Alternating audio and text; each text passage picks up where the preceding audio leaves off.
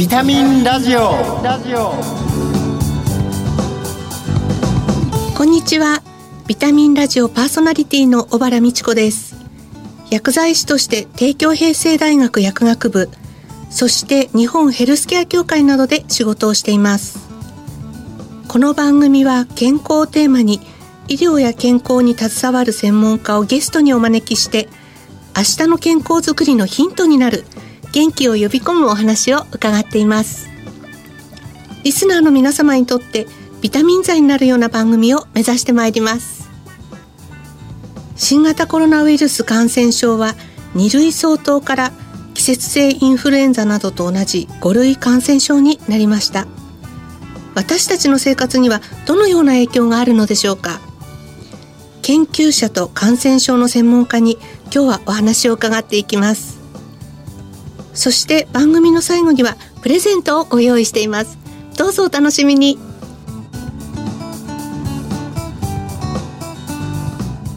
ビタミンラジオ。この番組は命をつなぐサラヤ株式会社の提供でお送りします。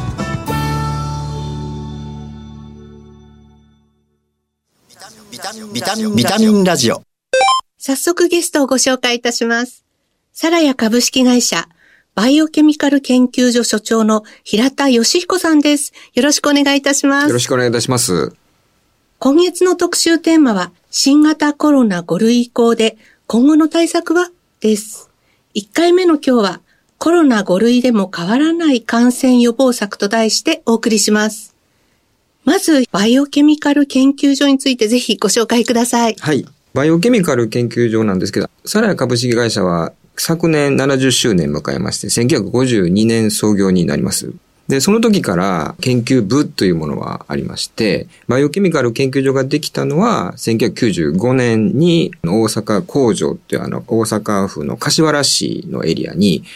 ある大阪工場の中に、あの、4階建ての、あの、バイオケミカル研究所ができた時から、あの、バイオケミカル研究所としてあるということです。開発しているものは医薬品、化粧品、医薬部外品、でまた雑貨品、コスメ、で、食品と、まあ、ありとあらゆるものを 開発をしておりまして、今70名ほどの研究員がそこで研究に従事しているという研究所にあります。幅広い領域で研究されてるんですね。そうですね。あの、研究の領域も広いんですけれども、使っていただくうお客様の幅も広くて、ええ一般のユーザーからですね、医療従事者まで幅広い方にえ使っていただけるような素材をですね、ずっと研究しているということになります。新型コロナの感染症法上の位置づけが季節性インフルエンザなどと同じこう5類に移行したということで、はい。日頃こう感染症の研究をされているお立場では、今後どのようなことを一般の方に啓発していきたいですか？そうですね。WHO も実際にあの国際的に懸念される公衆衛生上の緊急事態があ終わったと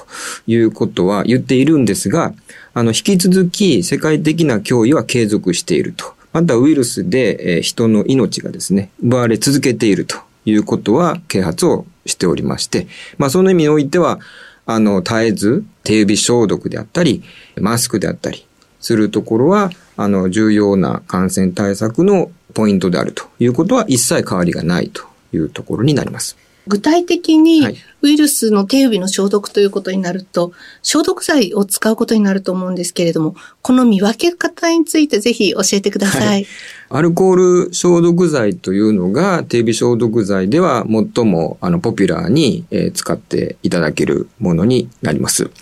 あの速乾性があって、えー有効性が高い非常に使いやすいものですので、えーこれが第一選択肢になるというところです。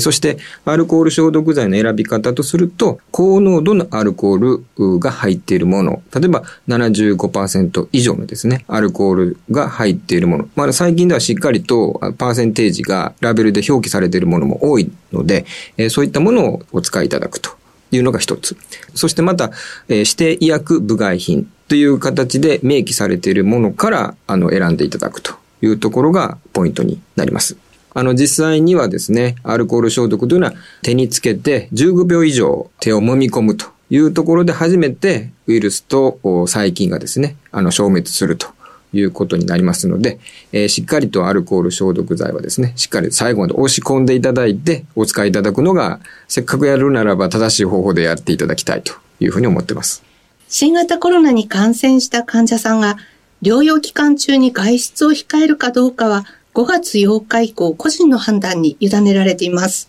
これに関して厚生労働省は判断の参考として次のように推奨しています。発症の翌日から5日間は外出を控えること。症状が軽くなってから24時間程度は外出を控えることです。では、ここで感染症の専門家にお話を伺いたいと思います。東邦大学感染症学教授、立田和弘さんです。立田先生、新型コロナウイルスの感染症法上の位置づけが5月8日5類に移行されています。法律に基づく行動制限などが出されなくなったため、マスク着用など感染対策は個人の判断に委ねられています。感染症の専門家の立田先生は、これをどのようにお考えでしょうか？はい、そうですね。5類になって、インフルエンザと同じようなですね、対応を取るということが推奨されてきているところです。これあのいろんな変化が生じてくるわけですけれども、はい、例えば検査をしないで過ごしてしまうような人が出てきたり、はい、あるいは検査をして陽性だったとしてもなかなかその自宅に待機するようなことができないような人たち、はい、やらないような人たちが出てきてしまうようなそういうリスクも増えてくるところかと思います。はい。この新型コロナウイルスの感染が分かった時なんですけれども、あるいは症状が疑われる時など、今はどのようにしたらいいんでしょうか、はい、今でも、まだあの、新型コロナウイルスは私たちの周りにいて、そして時々感染を起こしてくる。ただ多くの人にとっては、それは風邪用の症状で終わりますから、なかなかその休めないというような人たちがあの出てきてしまうのはしょうがないところだと思います。はい、ただ大事なのは風邪用の症状があればそれは新型コロナウイルス感染症かもしれないというそこをですねしっかりともう一度認識を持ってそうであるならばあのそういう時はお年寄りや基礎疾患のある人とその接触は避けるというですねそういうその判断というものが重要になってくるかと思います。例えばあの、発症後5日間ぐらいは外出を控えた方がやはりいいということでしょうか？そうですね。あの、政府からの推奨として、発症したとするならば5日間は外出を控えてくださいということになるわけですけれど、はい、ただこれは検査をした人、陽性になった人だけですよね。しかわからないわけですから、はい、問題なのは、検査をしないで、実はコロナであるという人たちが、おそらくたくさんいらっしゃるわけで、はい、そういうことはその風邪用の症状があったらコロナかもしれないということでちょっとですね注意して行動するということがしばらくは大事になってくるんだというふうに思います。はい、その時のこうマスクの着用などもやはり周囲への配慮という意味では有効なんでしょうか？はい、これまで私たちが経験してきたようにマスクを着用することによってあのウイルスをですね感染させなくするというその効果は非常に強いということが分かっていますから、はい、あの症状があるような人もちろんそういう人たちは自宅待機というのが原則ですけれどもしも外に出る場合にはマスクをしっかりつけてそして重症化リスクの高い人たち年寄りとの接触はできるだけ避けるということが重要になってくるかと思います。はい。この2類から5類に移行したことによって、保健所の方からは濃厚接触者として特定されることについてはいかがですか？そうですね。あの、これ5類になりますと、その保健所からの濃厚接触者の特定が、これがなくなります。個人の判断でこうしっかりとケアをしていくっていうことは、ますます重要になりますね。おっしゃる通りで、個人の判断が重要。はい。ですから、これ、風邪用の症状があればコロナかもしれない。このですね、基本的な考えをもう一度確認しながら、はい。やっぱり重症化しやすい人に感染をさせないような、そういうその努力が重要になってくるように思います。はい。先生、あの、最後に身近な予防対策に何かもしありましたら教えてください。はい。あのやっぱりこのマスクの着用に関しては個人の判断ということになりましたけれど、はい、やっぱりマスクは効果的です。その場面場面に応じて使うということ、そして今まで言われていたようにですね、3密というのが今でもやっぱりリスクになります。はい、それを回避できるところは回避する。それともう一つはやっぱり換気ということになるわけですけども、はい、自分の中でそれぞれの場面場面でできることをですねできる範囲で感染対策としてやっていくということが重要になると思います。はい、手指の消毒というのは感染対策の基本ですから、はい、これから食中毒も増えてくる時期になりますから、はい、それを徹底していくということも重要になるかと思います。はい、ありがとうございます。東邦大学感染症学教授、立田和弘さんにお伺いいたしました。立田先生、ありがとうございます。ありがとうございました。さて、スタジオの平田所長、立田先生からもこう手指の消毒についての重要性のお話がありましたけれども、この実際ウイルスなんですけれども、人間の体外ではどのぐらいこう生きられるんでしょうか？はい。様々な論文が出ておりまして、はい、えー、材質によって変わるんですけれども、まあ、金属体だと数時間、プラスチック類だと結構長くて、数日間、はいあの、感染性を保持するというような結果も出てます。手についた場合はどのぐらいこう生存期間などがあるんでしょうか？手についた場合も、やっぱり数時間から、場合によっては、1日近くは生産する可能性がありますので、まあそういった意味でも、手洗い、手指消毒、また環境を消毒するということはすごく大切なことだと思います。普段もあの、そういうご研究とかはなさってるんですか？そうですね。あの、実際には本物のコロナウイルスを用いたアルコール消毒剤の試験というものも大阪大学と共同でやらせていただきまして、やっぱり当時はあのコロナウイルスってどんなウイルスかわからなかったっていうすごく不安があった時代には、アルコール消毒というものすら効かないんじゃないかと。いう、そういう、まあデマというか誤報というか、いうのもありましたので、我々消毒剤を出しているメーカーとすれば、はい、そのような不安を少しでもあの軽減できるよう、本物のコロナウイルスを用いて自社商品を評価し、そしてあの安心して使っていただけるようにというのは心がけておりました。あの、最近では国内でインフルエンザに集団感染したニュースもありました。感染症全般から身を守るために、生活の中で日頃からどのような対策が必要なのか、改めてこう研究者のお立場からぜひ教えてください。はい。コロナウイルスだけでは実際におっしゃる通りでありませんで、最近ではあの感染性腸炎のウイルス類がですね、増えているということも実際にあります。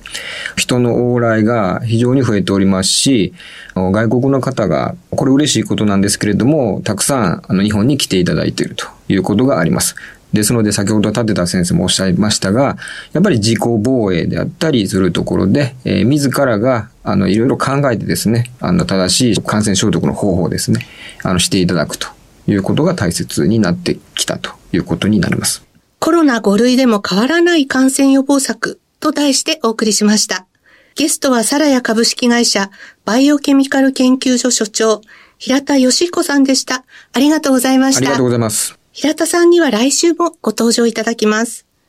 ここで健康や衛生、環境に関して役に立つ生活情報をお伝えします。ビタミンラジオプラス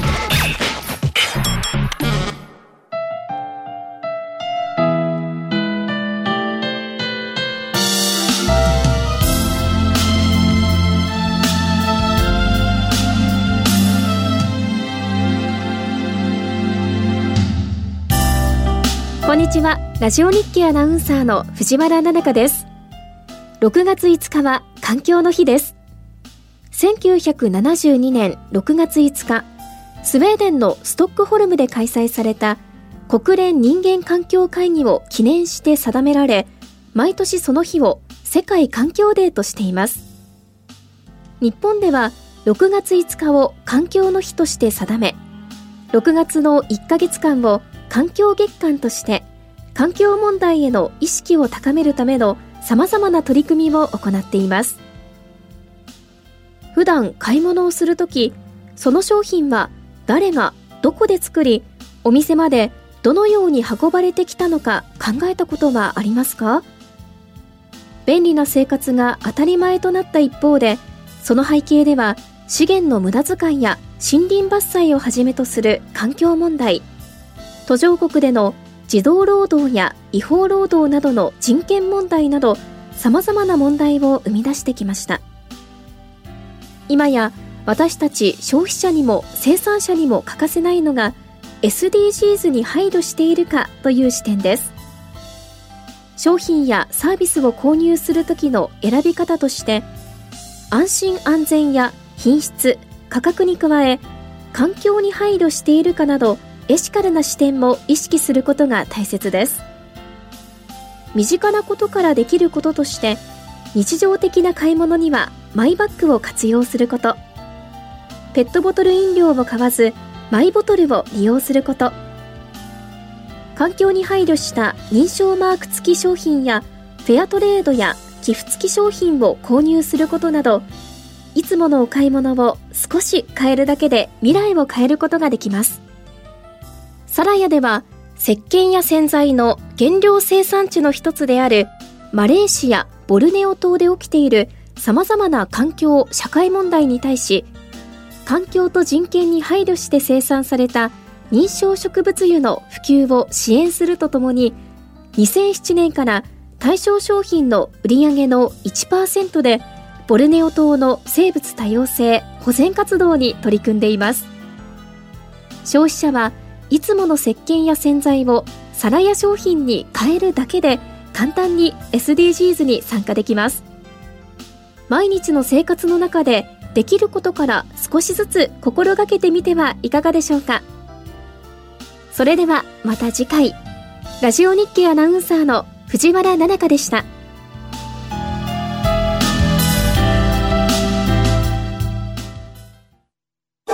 あなたの知らない皿や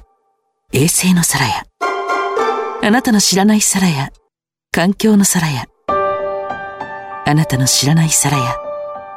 健康の皿やみんなのため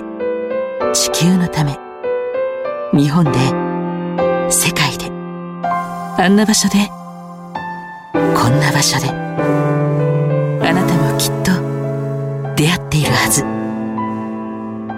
あなたの暮らしにそっと命をつなぐ